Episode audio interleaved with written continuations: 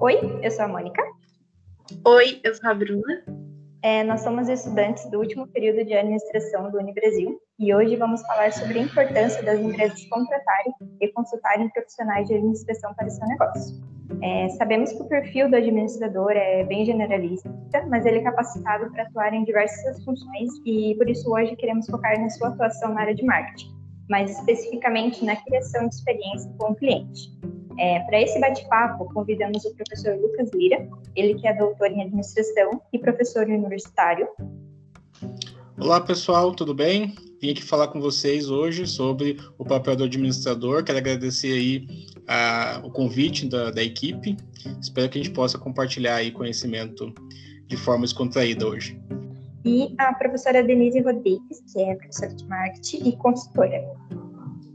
Olá, gente, muito obrigada pelo convite. E vamos trocar um pouquinho de ideia aí mais sobre a experiência do cliente, que é a minha área de atuação. Uhum, obrigada, gente. É, bom, primeiro, eu acho que é relevante a gente começar debatendo por que as empresas precisam gerar uma boa experiência ao cliente. Por que, que isso deve ser relevante, deve ser levado em consideração. É, antes de ouvir o professor Lucas e a Denise, eu gostaria de citar uma frase do mestre do marketing Kotler, que eu acho que se encaixa bem nisso. Ele diz que já não basta satisfazer os clientes, é preciso encantá-los. Eu acho bem interessante como ele diz que já não basta satisfazer os clientes, porque até um, um pouco tempo atrás, ter um produto por um preço bom e que cumprisse a função dele já era suficiente. Porém, o consumidor mudou e apenas entregar o esperado já não é suficiente para se manter no mercado. É, surgiram questionamentos como é, por que os clientes devem lembrar da sua empresa? Qual o seu diferencial? Por que, que ele te indicaria para alguém? E eu queria saber a opinião de vocês dois sobre por que, que é de fato importante integrar na sua empresa a boa experiência ao cliente. Bom, Acho que é para mim essa, né? Isso. No caso, eu começo primeiro desmistificando o encantamento, tá? Porque essa palavra ela pode nos remeter a algo muito elaborado, distante dos pequenos negócios ou até mesmo inviável financeiramente.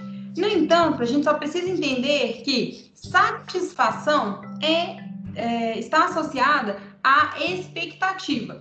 Então, quando você cita aí muito bem que não é mais, hoje em dia, não é mais é, interessante pensar só na satisfação, o que, que a gente está dizendo? Que a gente precisa entender, na verdade, o que, que o cliente espera. Um exemplo clássico que eu sempre dou: se eu te prometer um lanche e te ofertar uma balinha, você vai ficar decepcionada. Agora, se por um acaso eu disser que, não, aliás, não disser que tem nada e ainda assim te der a mesma balinha, ah, eu consigo te encantar, justamente porque eu consegui gerenciar a sua expectativa. Então, quando a gente fala em encantamento hoje, estamos focados exatamente em compreender a expectativa, compreender qual que é a jornada que esse cliente fez, como que ele chega até o meu negócio, como que ele conhece o meu produto e a partir disso ofertar um pouquinho a mais. E por que, que eu percebo que hoje é essencial que a gente caminhe para oferecer experiências em vez de apenas focar em produtos, serviços? Porque hoje a gente tem uma facilidade de comunicação muito grande, a gente tem muita tecnologia, muito recurso. Então, basicamente, do que temos para ofertar sem experiências ou sem nichos, acaba virando commodity. O que é commodity? Mercadoria, né? Uhum. Então, se eu penso, por exemplo, ah, médico. Ah, Denise, mas médico é commodity?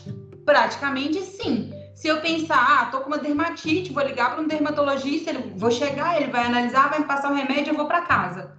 Não teve nada de extraordinário, não teve nada de diferente, não teve nada que me impactou, que gerou relacionamento, que me fez querer voltar então, quando eu olho só para, eu vou chamar aqui de utilitário, tá? Só para a função de utilidade de um produto ou serviço, fica muito difícil de eu pensar diferenciar o relacionamento.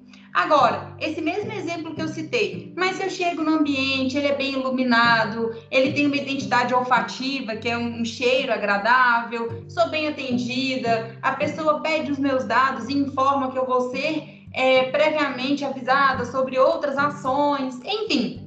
Se a, a, o atendimento ele vai além, me encanta e promove essa experiência no sentido de trazer relacionamento, eu tenho clientes que vão falar bem de mim, eu tenho uma estratégia que é sustentável, porque o cliente recorrente, esse cliente que volta, ele sempre ao longo do tempo tem um custo mais baixo. E além de tudo, gente, a gente fala também sobre uma perspectiva que é a gente ter advogados da marca. O que, que é isso? Pessoas que vão ficar ali falando bem, fazendo propaganda do meu negócio para outras pessoas. Então, em termos de efetividade, isso é indiscutível do quanto é relevante para o negócio eu queria complementar, assim, acho que a resposta da Denise foi bastante completa, tá? Mas acho que é legal de deixar esse, é, deixar destacado, né, o porquê de fazer, de, de, a gente pensar na experiência. No começo da fala ali, ela, ela, ela, comentou que hoje a gente tem muita facilidade de comunicação. É, desde a pequena empresa até a grande empresa, né, comunicar é muito mais fácil hoje. É, com a internet isso ficou ainda mais fácil, a gente consegue atingir o consumidor com muito mais facilidade. Acontece que não basta a gente comunicar, né? A gente quer que esse cliente, que esse consumidor, ele lembre da gente. Ele quer que quando ele tiver um problema, né, quando ele sentir uma necessidade novamente, é, ele vai lembrar da nossa marca, da nossa empresa. Se você, se ele tem uma experiência positiva com você, então se você conseguiu oferecer para ele uma experiência positiva, você acaba gerando emoção. E essa emoção vai fazer com que no momento em que ele precise de algo, né, que ele precise resolver um problema, saciar uma necessidade, a sua marca ela vai estar na frente nessa lembrança. Às vezes a comunicação, né, vamos dizer assim, a comunicação propaganda, é, comunicação no, no Instagram, nas mídias sociais, ela também pode chegar nesse consumidor, mas é muito mais fácil dele lembrar quando ele tem realmente uma experiência, né, que vai, que vai, vai estar atrelada a algum tipo de emoção. Eu acho que a, a gente pode também é, pensar dessa forma para falar sobre a importância da experiência. Perfeito, Lucas. Inclusive, sobre emoção, é, um, é bom lembrar, assim, até para os empreendedores e para as empreendedoras que estão nos ouvindo, que é, não é uma opção gerar experiência. Aí, normalmente, as pessoas me perguntam, como assim não é uma opção? Ah, o sistema como a nossa memória funciona, né? Então, que, como que o nosso cérebro entende que deve guardar uma informação ou não? Justamente por meio da emoção. Então, o que eu observo por aí é que as empresas que não estão cuidando da experiência para promover uma boa experiência, normalmente estão promovendo experiências ruins. E por que não é opcional? Porque a gente tem uma experiência sempre que a gente compra. Ela pode ser neutra, ela pode ser boa, ela pode ser ruim, ela pode ser fantástica, mas eu sempre tenho uma experiência. E se a gente fosse colocar isso numa escala, neutro já é ruim, porque não é interessante que um cliente venha, adquira um produto, tenha contato comigo e depois se esqueça disso. Então, a gente tem que pensar sempre em como melhorar essa experiência. E como o Lucas muito bem lembrou, é a emoção que ajuda a gente a memorizar e guardar que foi uma boa experiência para poder retomar depois. Não é à toa, né, gente, que quando a gente fica decepcionado com uma empresa, a gente fica chateado, a gente se lembra, a gente conta, a gente vai para as redes sociais reclamar, porque somos realmente movidos por essa emoção. Isso, é uma experiência própria minha, é que há um tempo atrás eu comprei alguns calçados pela internet e veio algumas amostras grátis de creme. E eu me senti a pessoa mais feliz do mundo. Porque eu amo essa questão de skincare e o fato de ter vindo uma coisa que não tinha tanta relação, eu já me senti feliz. É, depois eu comprei, comprei mais é, calçados em outra loja e eu fiquei na expectativa de que vinha algum mimo e não veio. Então isso acabou me desencantando de certa forma, porque a outra tinha esse plus, né? E já ela não tinha todo esse cuidado com o cliente, por exemplo. Né? Sim, perfeito seu exemplo. E você usou a palavrinha mágica, você ficou na expectativa. Uhum. Então, gerenciar isso também é um desafio, porque na medida em que você vai agradando muitos clientes, você também eleva a expectativa. Então, é um trabalho constante, estratégico e acho que vale reforçar aqui também, não é função só do marketing, tá, gente? experiência do cliente tem que ser, certa forma, uma cultura. E ela começa, inclusive, com os funcionários. Isso porque, quando você entra numa organização, você tem contato com o porteiro, dependendo do lugar onde você for, você encontra até com o diretor é, pelo corredor, no elevador. Então, a experiência ela é todo esse conjunto de informações, de contato. Então, a gente também tem que ficar atento a isso. É, a experiência não precisa ser cara, né? Eu acho que as pessoas acabam criando que, é, nossa, eu vou dar certos mimos, meu Deus, eu vou falir por causa disso. Mas, no final das contas, isso não é a realidade, né? Não é, e eu gostei também da, dessa oportunidade para eu poder te dizer uma coisa. Comumente, né, os clientes reclamam: ah, Denise, mas eu vou gastar com isso e tudo. Eu falo: olha, o melhor investimento que você pode ter no seu negócio é o cliente. Uhum. Ponto. Não tem é, nada, mesmo que eu estou falando, chamando de investimento, mas deixa eu explicar melhor, né? Porque assim, às vezes, banheiro, tá? Eu sempre falo muito sobre qualidade do banheiro com, com um gancho para a mulher poder pendurar a bolsa, sempre manter ali papel, sabonete. Mas aí, naturalmente, né, o empreendedor vai virar para mim e falar assim: ah, Denise, mas eu vou gastar dinheiro com banheiro, vou gastar dinheiro com outras coisas, né? Às vezes reposição, estoque, mercadoria para vender. Só que, quando você investe nesse cuidado com o cliente, apesar de ser mais difícil de perceber o investimento retorno, você tem uma conta que fecha lá na frente, que é o relacionamento. Então, é, eu sempre friso que a gente tem que ter esse cuidado. Mas, como você bem disse, não é só dar mimos, dar presentes, nem nada. É você ter o gerenciamento da expectativa, lembrando que quando você pensa o que vale a pena de ser investido, de ser cuidado, normalmente a gente entende que vale a pena mesmo que a gente não observe isso diretamente. Um exemplo muito bom que foi até o que o Lucas citou na outra aula, né? Por exemplo, o que, as pessoas, o que, que as pessoas normalmente esperam quando vão a um mecânico? Elas esperam simplesmente honestidade. Que ele vai avaliar o carro e vai dizer assim: olha, é, você precisa apenas trocar tal peça. Ok. Porque a gente tem um certo receio de que vai chegar lá e vai ter um preço diferente, um orçamento, às vezes, que vai nos enganar. Então, olha que coisa simples o que esse profissional vai gastar mais mostrando com detalhes e me instruindo claramente sobre o meu problema e o que eu preciso de, né, de investir para resolvê-lo. Bom, agora é, a gente vai falar um pouquinho sobre como o administrador consegue gerar a experiência ao cliente. A gente entende que, primeiramente, ele vai é, mapear quem é o seu cliente, né? O que ele procura, o que ele valoriza, é, como às vezes a sustentabilidade, a responsabilidade social, o que é importante para ele como valor, né? Um, e o percurso dele até tomar a decisão de compra. Uh, após isso, ele também vai alinhar esse propósito com a equipe dele, né? Afinal de contas, se uh, a experiência, a primeira experiência com o serviço ou com o produto for boa, mas o suporte for ruim, toda aquela primeira impressão acaba indo por água abaixo.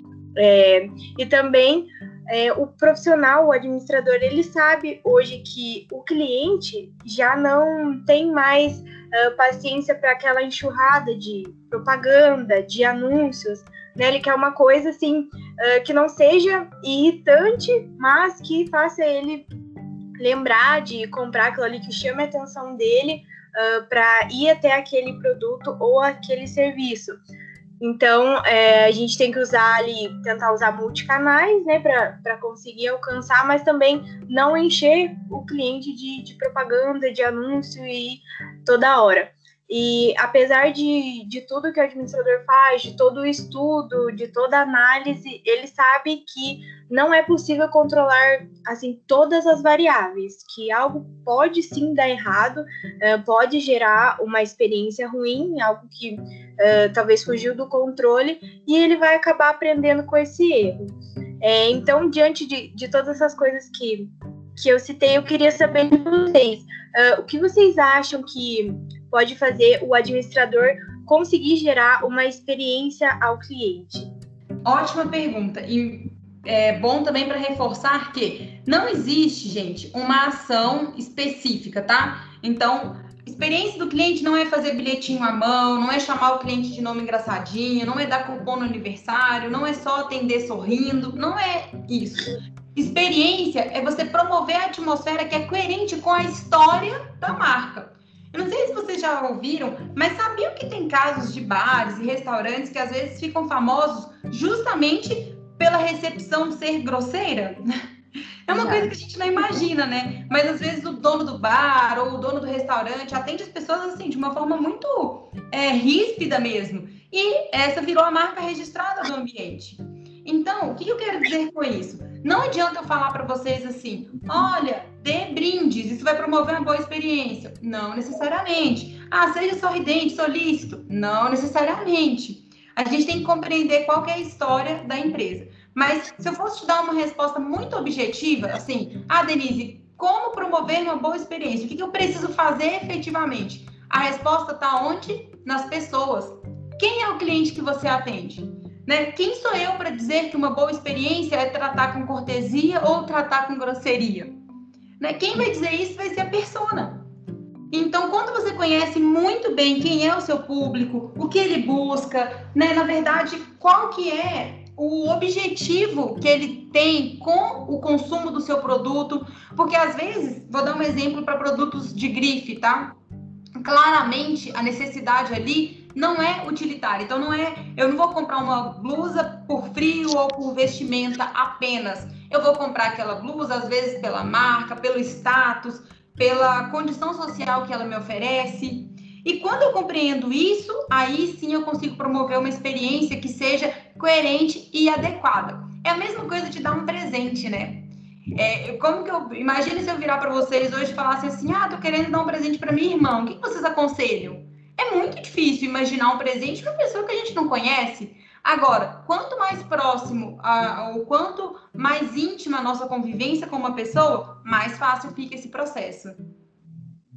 Eu queria complementar também essa resposta da Denise. Eu estava até esperando ela falar disso, porque assim, eu já ouvi ela falando outras vezes, né, sobre a importância das pessoas. E acho que foi ontem, se eu não me engano, eu estava é, no Instagram e vi um post da, da Marta Gabriel falando sobre isso. É, que às vezes a gente acha né, que a gente tem que entender de negócios, né, porque a gente está trabalhando né, com, com empreendimentos e tal, que a gente tem que estudar os negócios, mas enquanto a gente não entender as pessoas, sejam essas pessoas os ou sejam essas pessoas os funcionários, a gente não vai conseguir realmente desenvolver aquilo que a gente precisa, né? E talvez é, ligando isso com a experiência faça todo sentido, porque assim, eu conseguir ter uma experiência para esse para esse cliente, né? Primeiro, eu preciso entender as suas necessidades, eu preciso entender as suas expectativas, como a Denise já apontou ali, né? Entendimento de expectativa é essencial para eu conseguir propor uma experiência. Ah, e da mesma forma, eu preciso entender também as expectativas, eu preciso entender as necessidades do funcionário, eu preciso entender a motivação desse funcionário para realizar esse tipo de trabalho, porque muitas vezes, é, principalmente quando a gente está falando de empresas que têm algum tipo de serviço envolvido, né? E a experiência ela geralmente vai envolver alguma de alguma forma forma serviço, ela, ah, você vai precisar desse contato do, do, do, cliente com o funcionário. Então também não adianta você é, investir né, recursos no brinde, né, como a Denise falou, você é, investir brinde, dar presentinho e tudo mais, se o seu funcionário ele não está motivado, ele não está alinhado com essa sua proposta de experiência. Então você, é, talvez até assim, falando mais né, do papel do gestor, né, do administrador, não tanto focando somente na, na, parte de marketing, a gente precisa entender que existem elementos internos na, na organização que são essenciais estarem alinhados para que a gente consiga proporcionar uma, uma experiência. Acredito que a Denise pode até falar mais, né, ela que, que faz consultoria nessa área de experiência, como é comum, por exemplo, ela chegar atender um, um, um cliente, um empreendedor, é, que, que pode chegar para ela, né, pedindo para melhorar a experiência do cliente, mas na verdade o que ela tem que melhorar, né, o que ela tem que, que propor é reorganizar a casa inteira, né, porque você não consegue ter uma experiência se a casa está bagunçada, né? Sim, perfeito. Até alguns elementos aí, Lucas. Primeiro, a gente já falou muito sobre marketing centrado é, no cliente. Agora a gente está mudando para gestão centrada nas pessoas, justamente por esse ponto que você trouxe. É, outra colocação interessante também é que eu até brinco, né? Eu falo assim, olha, como que eu vou treinar sorriso? Não tem jeito. Se o seu funcionário estiver insatisfeito, é muito difícil de fazer com que essa experiência siga é, de uma forma que tenha fluidez, que seja agradável. O funcionário não pode fingir satisfação, isso não tem condições de acontecer. E sobre arrumar a casa, é também importante, porque, igual o exemplo, né? Ah, como que eu vou falar para uma empresa assim, ah, compra brindes? Eu nem sei se essa empresa tem caixa. Eu nem sei qual o produto dela que é melhor vender, que é melhor incentivar. E outra, nem todo cliente gosta de brinde, tá? dependendo do cenário, se o brinde for um brinde muito bom, o, a pessoa pode começar a questionar o preço. Eu falo, poxa, mas eu preferia ter pago mais barato do que pagar um absurdo e chegar aqui e ganhar um, um presente tão bom, porque eu que estou pagando esse presente para mim. Então a gente também tem que ter esse cuidado. E sabe como que eu recomendo? Assim, ó, quer melhorar a experiência do seu cliente? Começa por pequenos passos no sentido de zera o esforço dele. Você usa rede social, você está respondendo os comentários, você deixa o preço aparente, né, para não ter aquele terrível preço inbox que o pessoal insiste em fazer até hoje. Seu telefone atende rapidinho, seu Google Meu Negócio tá fácil, seu negócio é fácil de ser encontrado. Se eu quiser só comprar, não quero conversa fiada, não quero nada, eu quero fazer uma compra agora. Quanto tempo eu demoro para efetivar esse desejo meu em relação ao seu negócio? Isso por si só já são assim uns bons deveres de casa aí para melhorar a experiência do cliente. Eu acho que é, até pegando um pouco da fala da, da Denise ali anteriormente, é, o papel do administrador muitas vezes vai ser mapear os processos que estão desenvolvidos dentro da empresa, né? Então, seja isso, seja fazendo isso, né, montando um mapa dos processos, para entender realmente qual que é o contato com o cliente, né? Então, você mapear as suas atividades, para entender em que momentos você tem contatos com os clientes, e nesses momentos você tem que ter essa, essa, essa essa experiência, né, que vai causar essa boa impressão no consumidor, acredito que o, a, a pessoa, né, que tem a formação na área de administração, ela tem devido à carga do curso e tudo mais, né, a formação base dela, a capacidade de conseguir fazer esse tipo de controle, né? Então, é, são várias as, as, possibilidades durante a formação do administrador em que a gente tem atividades de controle. Então, assim, você saber controlar, foi questões como a Denise falou, né? Se o atendimento está sendo feito rápido, se a entrega do produto está sendo feita dentro da, dentro da hora combinada, se o consumidor está recebendo a resposta no momento correto, se ele não está tendo que esperar. É, então, são coisas operacionais né, do processo de, de, de, de oferecimento do produto, do serviço, e que o administrador tem condições, né, pela sua formação, é, ele, ele consegue ter aí, ferramentas, técnicas para fazer esse tipo de controle. Eu acho que talvez, é, na minha visão, seja essa a, a, grande vantagem, assim, ele vai conseguir, é, talvez, é, essa ideia de colocar a casa em ordem, né? O administrador, é, ele coloca a casa em ordem para que o serviço ou para que o produto, quando ele for oferecido, ele, ele gere realmente essa experiência é, positiva para o consumidor. É, bom, então é, agora vamos falar é, sobre como os pequenos negócios podem usufruir do auxílio do administrador. É, nós sabemos que no Brasil tem milhares de pequenos negócios e para grande parte deles é um pouco inviável contratar um administrador ali enquanto eles estão pequenos ainda no início. É, mas também hoje em dia a gente tem é, algo que nos, pode nos auxiliar que é a internet, né? Uh, hoje em dia você pode pesquisar, você pode encontrar um curso grátis é, sobre como gerenciar o seu negócio ou até presencial, tem muitas instituições que oferecem, mas não é a mesma coisa que, por exemplo, você contratar uma consultoria é, especializada, que ela vai é, olhar para o seu negócio, é, para o produto ou serviço que você está oferecendo, para os recursos que você tem, um, as coisas que você pode utilizar e não vai olhar só para o pequeno negócio, né? Mas ele vai olhar para o particular, para as formas que você pode trabalhar e o que você pode utilizar ali dentro do seu negócio. Então, isso faz toda a diferença. Eu queria que vocês falassem um pouquinho sobre é, o papel do administrador, como ele pode ajudar esse pequeno negócio. Olha, sabe que eu gosto de é, começar fazendo uma ressalva? E assim, ó, sou administradora, tá? Graduação, especialização, mestrado e doutorado que eu estou cursando agora. Mas eu vou te dizer uma coisa: é muito diferente a gente pensar num administrador de um empreendedor.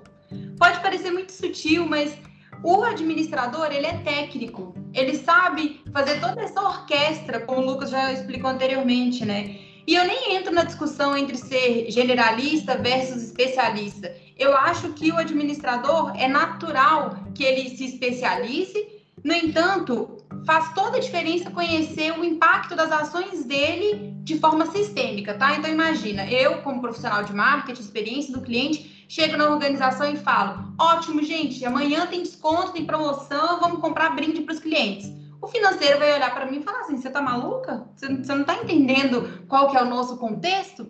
Então é essencial, sim, o olhar do administrador e ele tem essa capacidade justamente por compreender a empresa de forma sistêmica. Então acho que esse é o primeiro ponto. É, e aí, quando a gente separa, eu acho importante lembrar que administrador é diferente de empreendedor. A gente lembra que, como você bem colocou, mais de 98% das organizações no Brasil são pequenos negócios, pequenos, é, micro, pequenos, é, considerando inclusive MEI, que é uma cidadania empresarial, né? Então, é uma identidade, é um profissional, mas que também tem um CNPJ que atua de forma é, empresarial, vamos colocar assim. Então, eu, pela minha experiência, por tudo que eu conheço, todos esses anos trabalhando com as empresas, com empreendedorismo, eu percebo que ah, existe uma certa crença de que a gente vai aprender muito com cursos, ao mesmo tempo que também há uma uma. É, que é, é subestimado. Então vamos lá. A pessoa comumente acha que para abrir um negócio é só saber vender.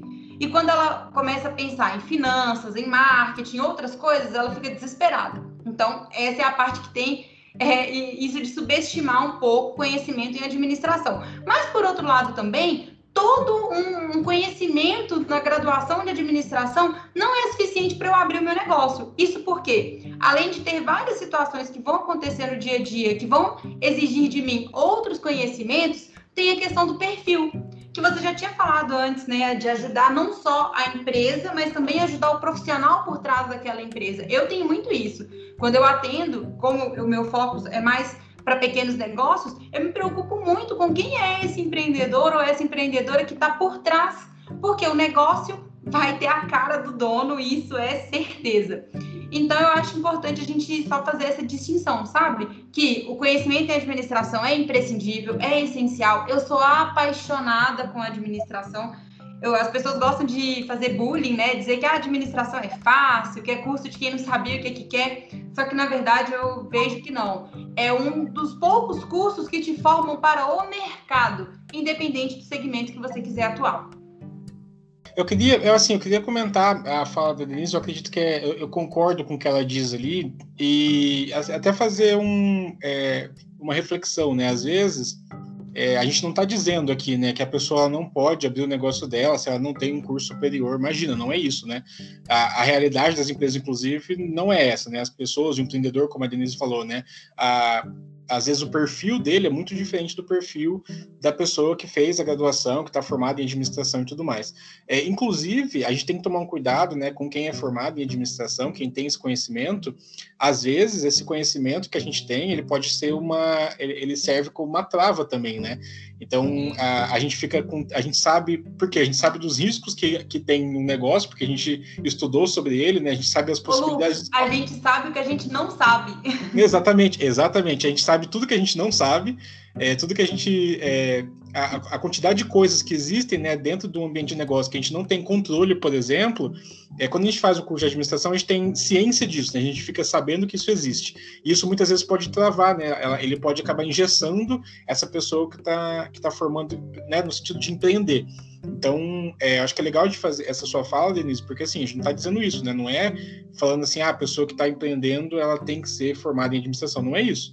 Mas é, o que a gente está dizendo é que esse profissional, né, como você falou, como ele tem a, a, esse conhecimento, é, básico que a gente vê no curso, no dia a dia do negócio, não tem o que fazer, não tem como correr disso. Você vai lidar com fluxo de caixa, você vai lidar com parte de contabilidade, você vai ter que lidar com marketing, com relacionamento com cliente, com produção, e esses são aspectos que o administrador ele tem contato na, durante a formação, e se ele não tiver esse contato, no caso do empreendedor, se ele não tem um curso, ele vai ter que aprender isso na marra, ele vai ter que aprender, né? senão ele não consegue tocar o negócio dele.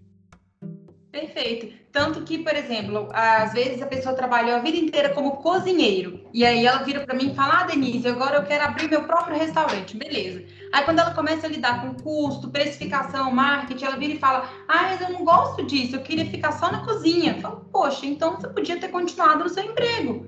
Porque o empreendedor, ele não é mais eu vou chamar aqui de artista, tá? O que, que é o artista? É a pessoa que trabalha artesanalmente com o seu trabalho, com a sua habilidade, né? O empreendedor, ele gerencia a mão de obra. Então é muito questão de perfil, mas exatamente, inclusive a maior parte dos empreendedores e empreendedoras que eu atendo não tem formação em administração. E não é que é, vai ser o diferencial, o, estudo formal em administração, de forma alguma. Tem diversos outros cursos aí que ajudam muito. Já que a gente está falando sobre isso, eu queria até finalizar com uma mensagem que eu acho importante sobre, é, quando me perguntam, né? Ah, Denise, você ainda acha que vale a pena fazer curso superior? Acho, acho que vale muito a pena. Mas isso não te garante nada. Faça com a seguinte mentalidade, tá?